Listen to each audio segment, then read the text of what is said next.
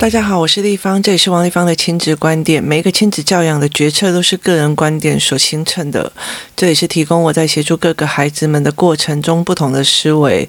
王丽芳的亲子观点在许多的收听平台都可以听得到。您有任何的问题想跟我们交流，可以在我的粉丝专业跟我联系，或加入我们的王丽芳 Line。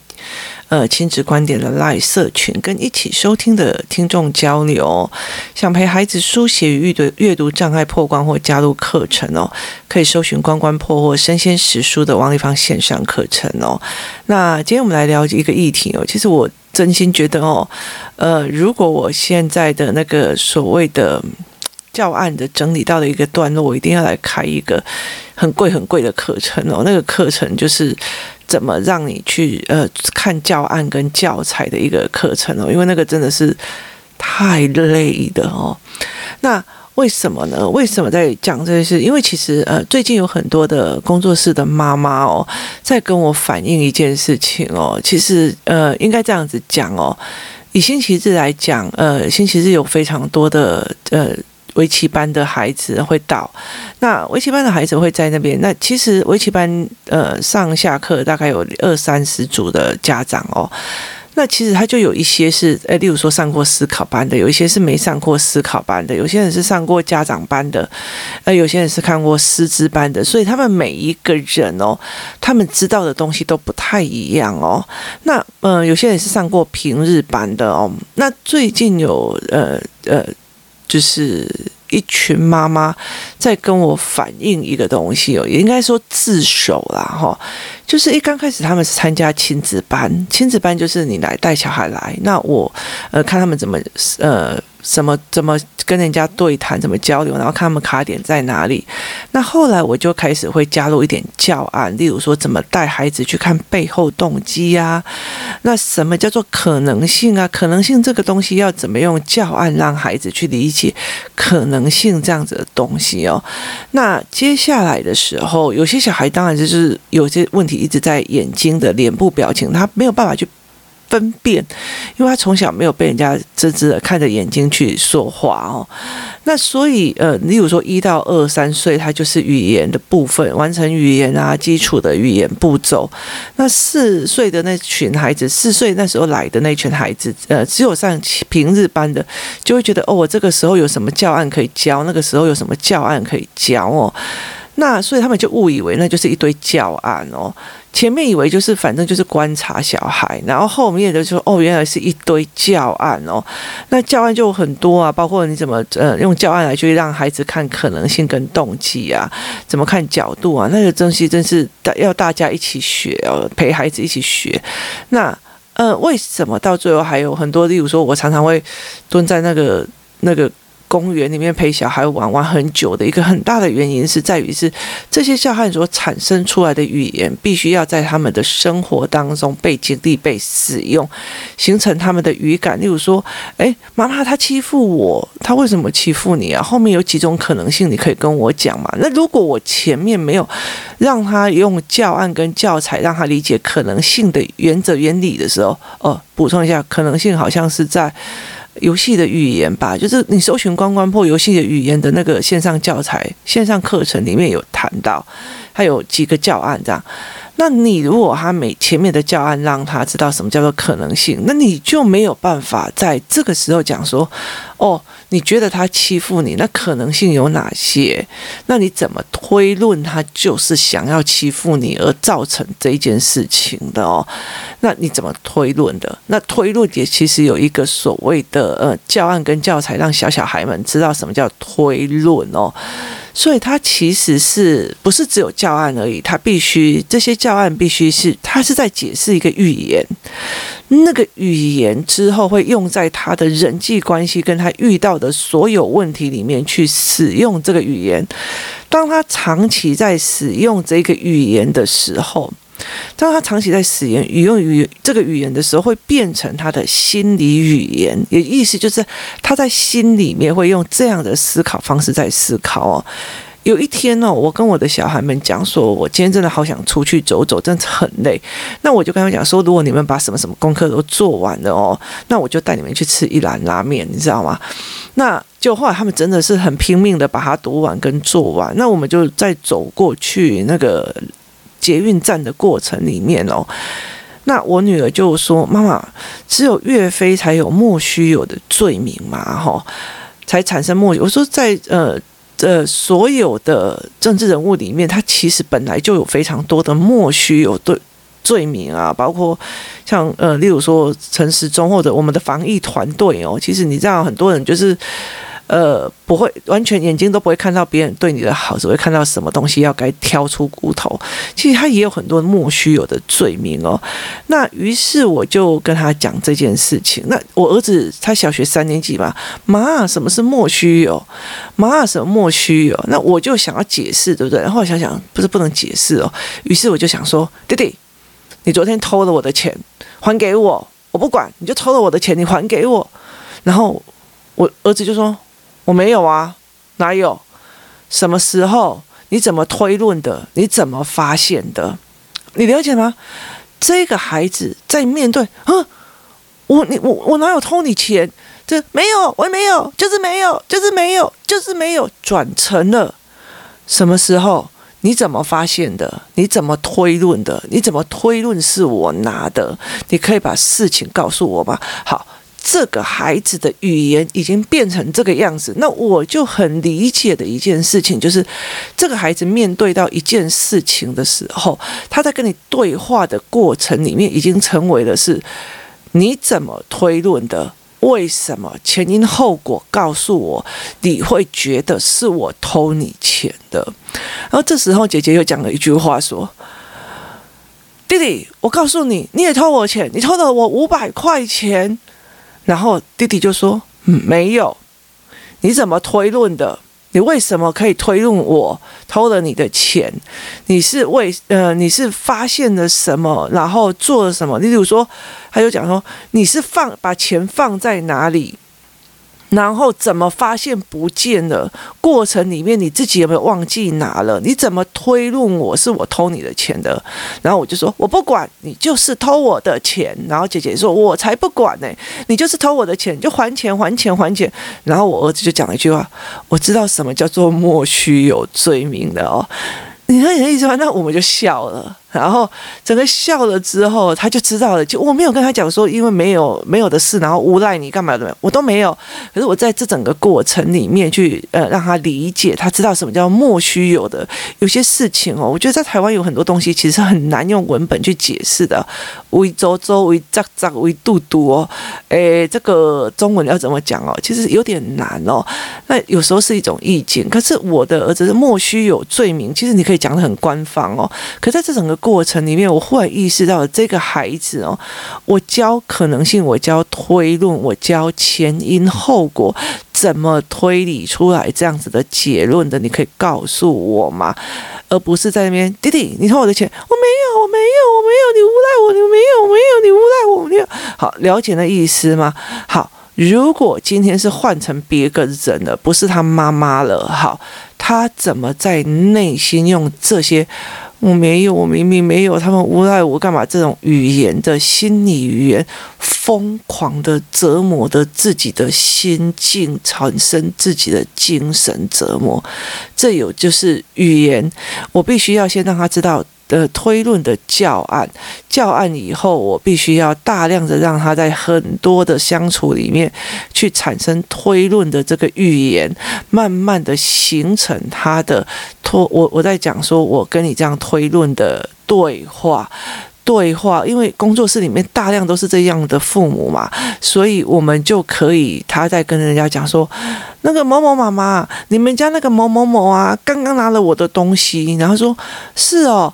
可以告诉我前因后果吗？可以告诉我你怎么推论他就是故意的吗？好，因为他在大量的这样的群体里面做这样思维，导致他面对很紧急，他被诬赖的过程里面还保有一丝理性。你怎么推论？你告诉我，最主要原因是什么？而不是我被冤枉那个冤枉的。不满跟恐惧，还有委屈，充满了自己的心灵，造成他没有办法思维的断路哦。所以这个东西是在于这个过程里面，所以这几个妈妈就跟我讲，我跟你承认，我那时候真的觉得王丽芳也不过是一堆教案而已哦。那他们为什么会讲到这件事情？是因为他们在所有的教案之后。他们去上了师呃，他们来上了师资班，原来才才知道说，我其实并不是为了教案而教案，因为这对我来讲不是教案哦，对我来讲就是生活模式跟推理论点，只是我知道他们这个名词没有办法理解。那慢慢的，我就陪着他们这样子练，变成形成语感跟对话模式。接下来，他们到了七岁、八岁、九八岁的时候，就开始进入学校。进入学校之后，认字跟写字哦，认字跟写字之后，我在 Teacher Pay Teacher 里面有做了一些短文本，例如说，你看到了说，呃，呃，呃，呃这个咖喱很好吃。这是个人观点还是事实哦？那他就是看一点短文，然后去判个人观点还是事实，看个人观点还是事实哦。那接下来他有各种的文本，短文本的整理哦。那个时候是我呃写给我女儿的，所以我女儿练完之后，我们就放着了，就是放在 Teacher Pay Teacher 上面哦，就是反正就放着嘛，有人需要就需要去做这样子哦。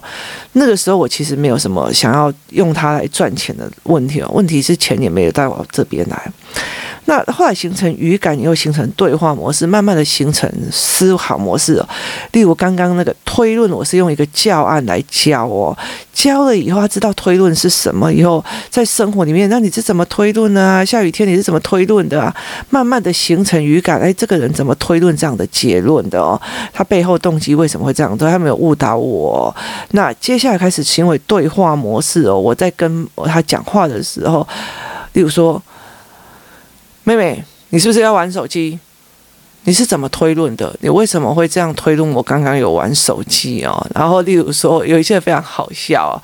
我出去，然后回来之后，我就呃摸摸电视哦。然后我就跟他讲说：“你爸刚刚在偷看电视。”然后呢，你爸哦，只要我们不在哦，就是妈妈。爸爸不在的时候，妈妈疯狂的整理家里面哦，因为爸爸不在，我们才可以丢东西啊。那妈妈不在的时候，爸爸就会坐在那边看完电视哦，他完全不会做事。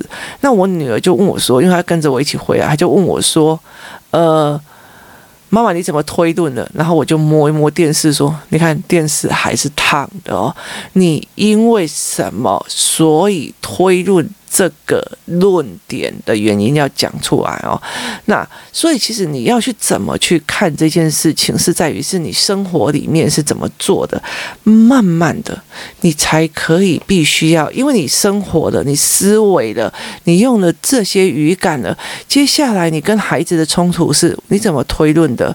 妈妈，你就是不喜欢我开心了，你怎么推论的？你告诉我，你有没有想过我的背后东西？例如说，我叫我的小孩多练一复习讲义，你就是不让我开心，你就是看到我哦，这作业写完了哦，就是很闲，你就是不舒服啊，你就是不让我，你怎么推论的？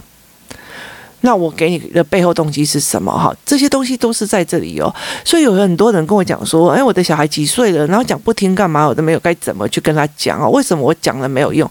不是，是因为你前面包括推论的语言，包括思维的语言，你其实都没有建立好，你就马上就是用一个话术来去治这个孩子，他不是一个思维模式哦。所以在师资班后来，他们就会了解一件事情：我这整个步骤其实在建立孩子思维模式，是在建立我们。中高年级之后的对话的模式哦，因为中高年级很容易擦枪走火，所以你的对话模式好了，我们就可以就事论事在处理哦。那所以我们才有办法去做这样子的呃思维的文本哦。那等到你这样子在做的时候，例如说我们那一天，呃，我针对三年级跟四年级的孩子们哦，去给他们一个。教案的过程里面呢，我是在看说，诶，别人有可能只遮住事实的某一部分给你看哦。那在文本里面也有可能哦，例如说我在讲台湾呃呃台湾的民主制度，或者是我在讲台湾的某个部分，他只遮住一部分，他想要让你知道的部分给你看，其他部分就会遮起来，所以我就会用新闻导读的方式去带他去看哦。那。包括是说，呃，现在台湾最很可怕的一件事情是，我们大部分都给绝对文本，就是孩子们会绝对相信课本，绝对相信呃。呃，书籍，它没有所谓的各各种观点哦，所以其实你怎么去协助孩子去看到那种各种观点，然后知道每个人都有不同的观点，站在不同的位置就有不同的观点，这个东西前面有非常多的教案，那你到最后你才可以在文本里面去弄出来哦。那在社群里面，曾经有一个妈妈在问说，三年级的家族哦，该怎么样上哦？那我没有讲。我没有回答哦，那因为我用的版本跟大家不太一样，我那时候用的版本有一些香港的教材的版本，它是会把家族变成家族树哦，然后去做一个整理哦，然后接下来的意思就是说爸爸的姐姐叫什么名字，叫什么名字，那那一天呢，我就用这个做成了一套教材给三年级跟四年级的孩子哦，一开始我让他看家族树，他们看完以后，他们都会。那立方体这三年级我都学过了哦，好，三年级就学过了这件事情非常好哦。那问题在于是他们知道在哪个位置填哪个空，你了解的意思吧？那你活用就是不行哦。例如说，我就开始呃，因为我用的方法是一个可以对调文字的方法哦，所以我就问他说，呃，你的爸爸叫你叫他什么爸爸？他说，那你的阿公叫你的爸爸什么？然后他就说儿子，那我就说，那你的阿公叫你的妈妈什么？他就说儿子的老婆。好、那他们没有媳妇这个概念，为什么？因为他只是讲说这这个，因为我们的家庭的群组只教到这叫阿公，这叫阿妈，这叫外婆，这叫外公哦。那我就会问说，那如果你的妈妈就是你的妈妈，就是。呃，今天跟了他，你的外公、跟你的外婆、跟你的爸爸、跟你的舅舅一起出门了，哈，就是你跟外公、外婆、爸爸、舅舅、妈妈一起出门了，结果妈妈呃，因为忘记帮你带你的水壶了，然后帮你忘记买车，你就很生气的凶他，请问你在凶谁？好，他就说我在凶我妈妈，我说。你在凶你的妈妈，你外公的谁？女儿，你外婆的谁？女儿，你舅舅的谁？姐姐，你老你爸爸的谁？老婆。所以当你在凶一个人，我就很不爽我妈妈，不好意思，她是别人女儿，别人的老婆，别人的姐姐哦，请你搞清楚状况哦。所以我常会讲说，不要。欺负我儿子，好，就我常会跟我女儿讲，不要欺负我儿子哦。我儿子如果是跟姐姐大小声，哎，不要对我女儿这样子哦，我不舒服的哦。就是我不要说，你不可以骂姐姐，跟你不要动我女儿，这是两个角度哦。然后，所以我就开始一直在跟他们玩字画哦。这群小孩多可爱，你知道？四年级了，然后他们也曾经社会科考得非常高分，在家族这一部分哦。然后你问他说，嗯。爸爸，哎，外外公，嗯，妈，外公叫妈妈什么？女儿，外公是妈妈的什么？爸爸。那爸，呃，你妈妈是外公的什么？女儿。那你爸爸是外公的什么？嗯，在，好。然后结果很好笑，就是我儿子就说奴才。好，那我曾经问过一个小孩四年级说，那嗯，爸爸。的呃阿公呃爸爸是阿公的谁？他说儿子。那妈妈是阿公的谁？他说孙子。就是在置换的过程里面，孩子没有办法换角度思维。好，我把这个东西做好了之后，我开始用不同的方法，游戏方法去让他们置换角色，去思维这件事情。好。这个东西叫家族树，家族树还有一个东西叫角色，角色。所以家族树左边放下来，家族树做好了之后，右边要放社会角色跟人的角色哦。今天光你自己一个人，你有多少的社会角色哦？你是你妈的女儿，你是你爸的女儿，你是你阿妈的孙女，你是你阿祖的呃曾孙女哦。来换右边来讲。你是学校的老师，你是学校的呃社呃，例如说以我好了，我是工作室的负责人，我是乐在的负责人，我是关关破的负责人，我是我女儿的妈妈，我是我儿子的妈妈，我是呃我爸爸的女儿，我是。中山区区名啊，松山区区名，中山区住民。我是呃某某行某某里的李明，我是台北市市民，我是台湾的国民。好，我是台湾人，我是地球人，我是宇宙人。好。这有很多很多的社会角色哦。好，那我就问小孩喽：如果你在台湾不小心，你在台北不小心乱丢了垃圾杯拍下来，别人会说你怎样？没礼貌，没有品德。哈，可是。你如果是在纽约的街头丢了一个垃圾，便会说什么样？你在台湾人哦，你这个台湾人怎么这么没礼貌？他会加入了你的社会角色哦，哈。那如果我只是一个女人，哈，我只是一个女人，我谈恋爱我就开心了哦。可是问题是在于是。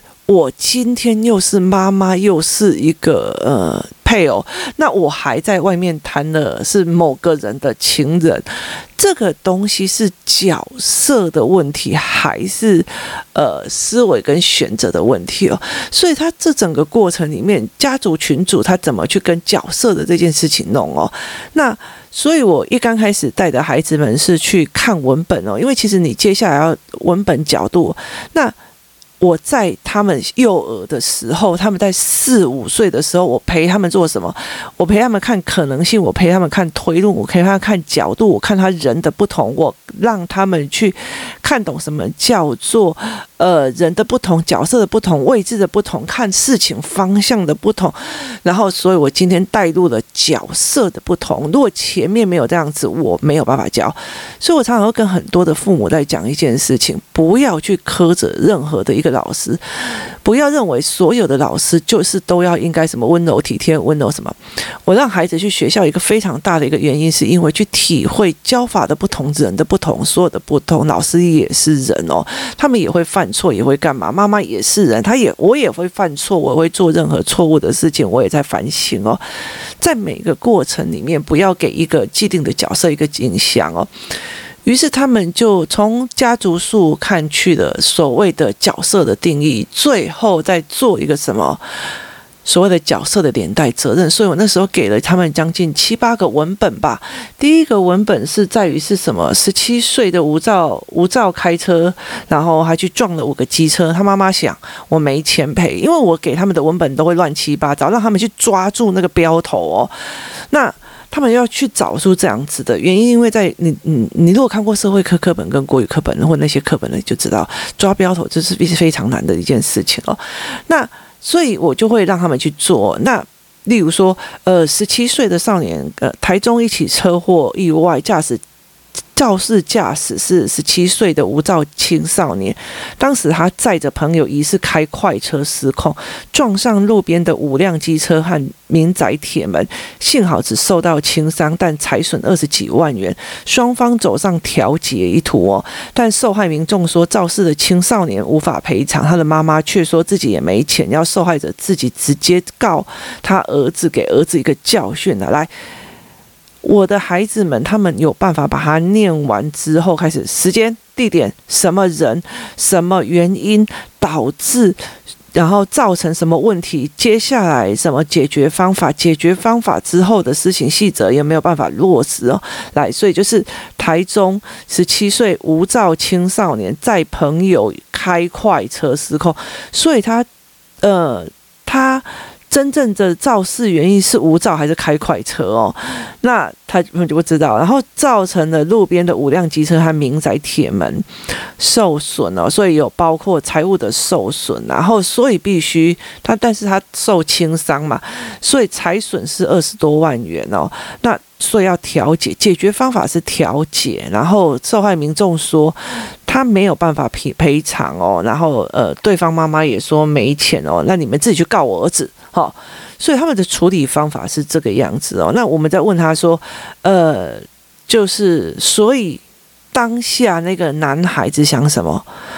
我没有驾驶执照，我看我爸爸在开车，非常的开 happy 哦，所以等他们偷偷睡着的时候，刚好当当有人来约我要出去玩了，我马上偷了我的爸爸的车子就出去了哈。那嗯，就跟朋友一起出去玩哦，开车开得很开心哦，那骑车骑得很开心哦。可是越开越高，我夜晚的呃地方里面哦，飙车飙得非常的愉快哦，那。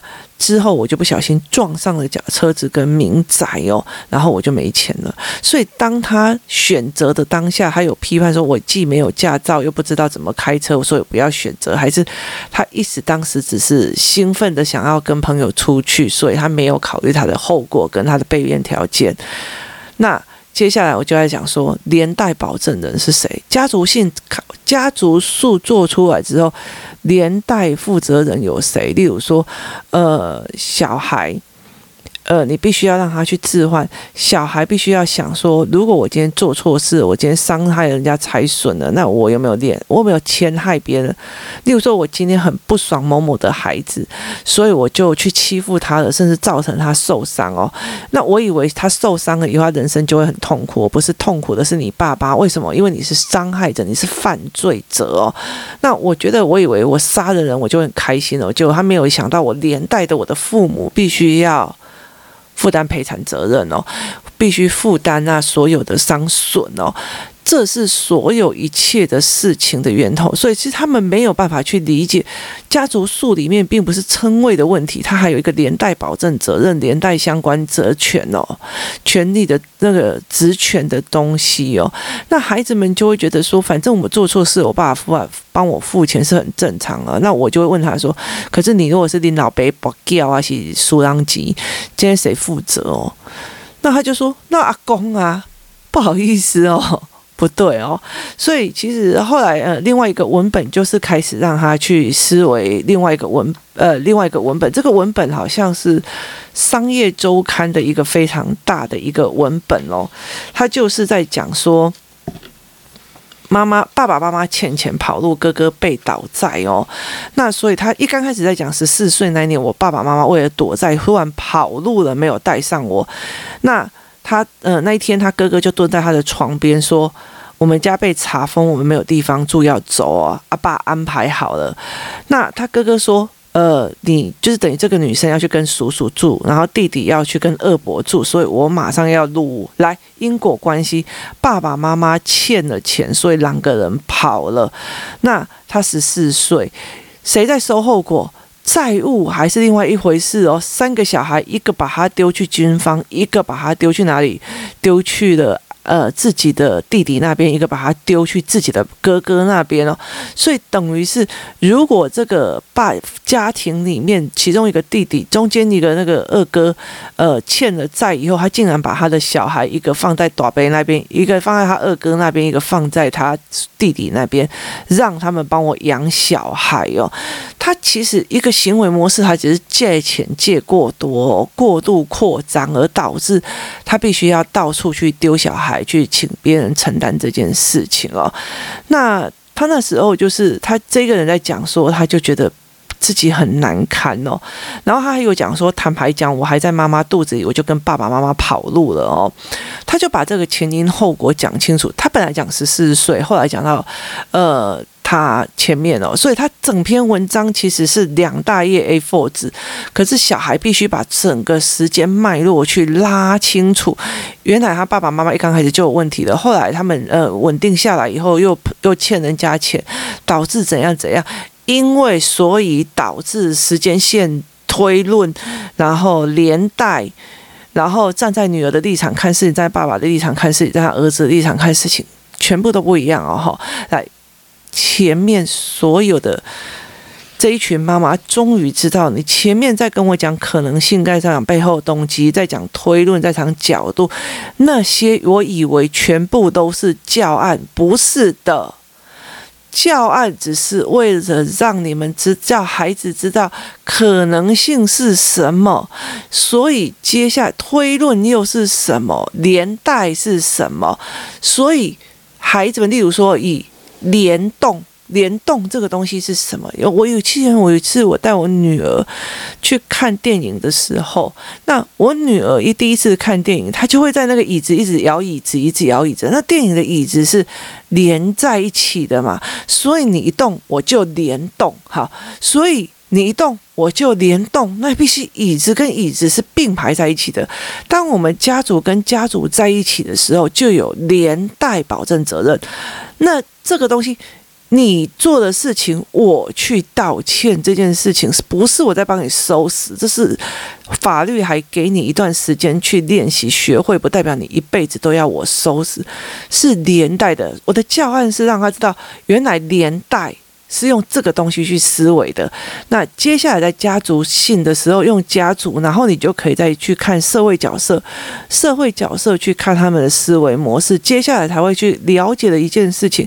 这整个连带关系里面，只只要有一个人中间别个后面的连带关系，如果说这个爸爸他欠钱了，他的三个小孩受到连累关系，他的哥哥跟他的弟弟也受到了连累关系，帮他处理善后。所以他的连带关系是非常广的，影响到这个女生后来一直在狂赚钱，影响到这个哥哥后来也学着他爸爸做错误的一次投资，而导致他一直在亏钱。好，这整个过程的脉络，他要真的说哦，丽芳，你来教我的孩子叫做呃媒体试读跟阅读文本，不好意思，我。前面这一群小孩跟这一群妈妈们用多少的忍耐跟多少能力？他说：“哦，原来都是教案了，反正就是可能性，就是背后性，然后三步子盯一下，说：哎呀，你这个东西弄下来的可能性有多少？”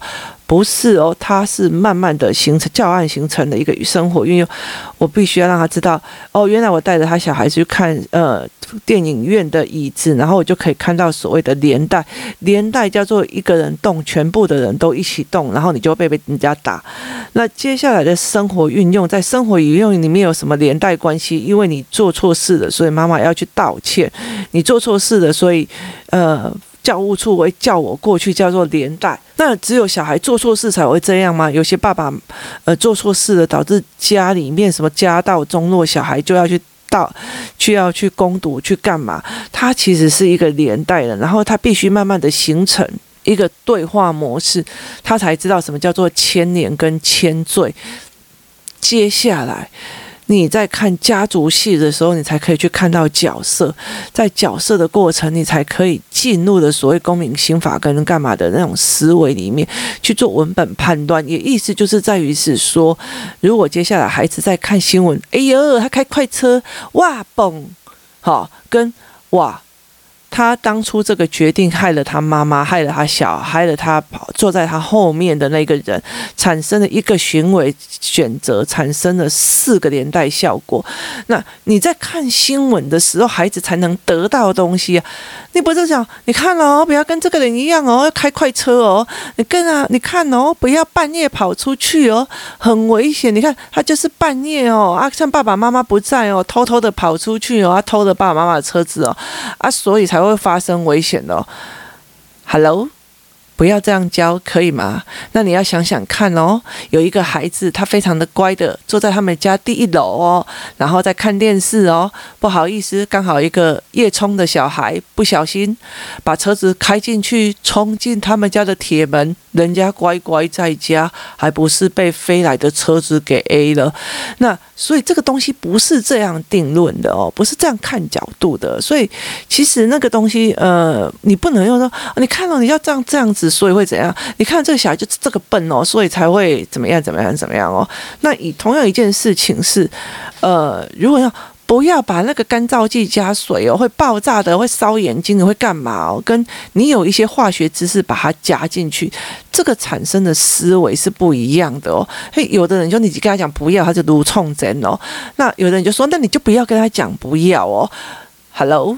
不是这样吧？而是教他这个化学元素这样教会怎样怎样。所以我们在化学课，其实包括他们在上，他们要进去那个在上学的时候，他们在讲理化的自然科的实验的时候，其实我有让他所有的自然科实验的呃规则里面去讲一个前因后果跟原因哦。所以这才是一个非常重要的一个点哦。你怎么去带小孩子思维的这件事情哦？他并不是只是教案而已哦。所以一直跟到现在的父母哦。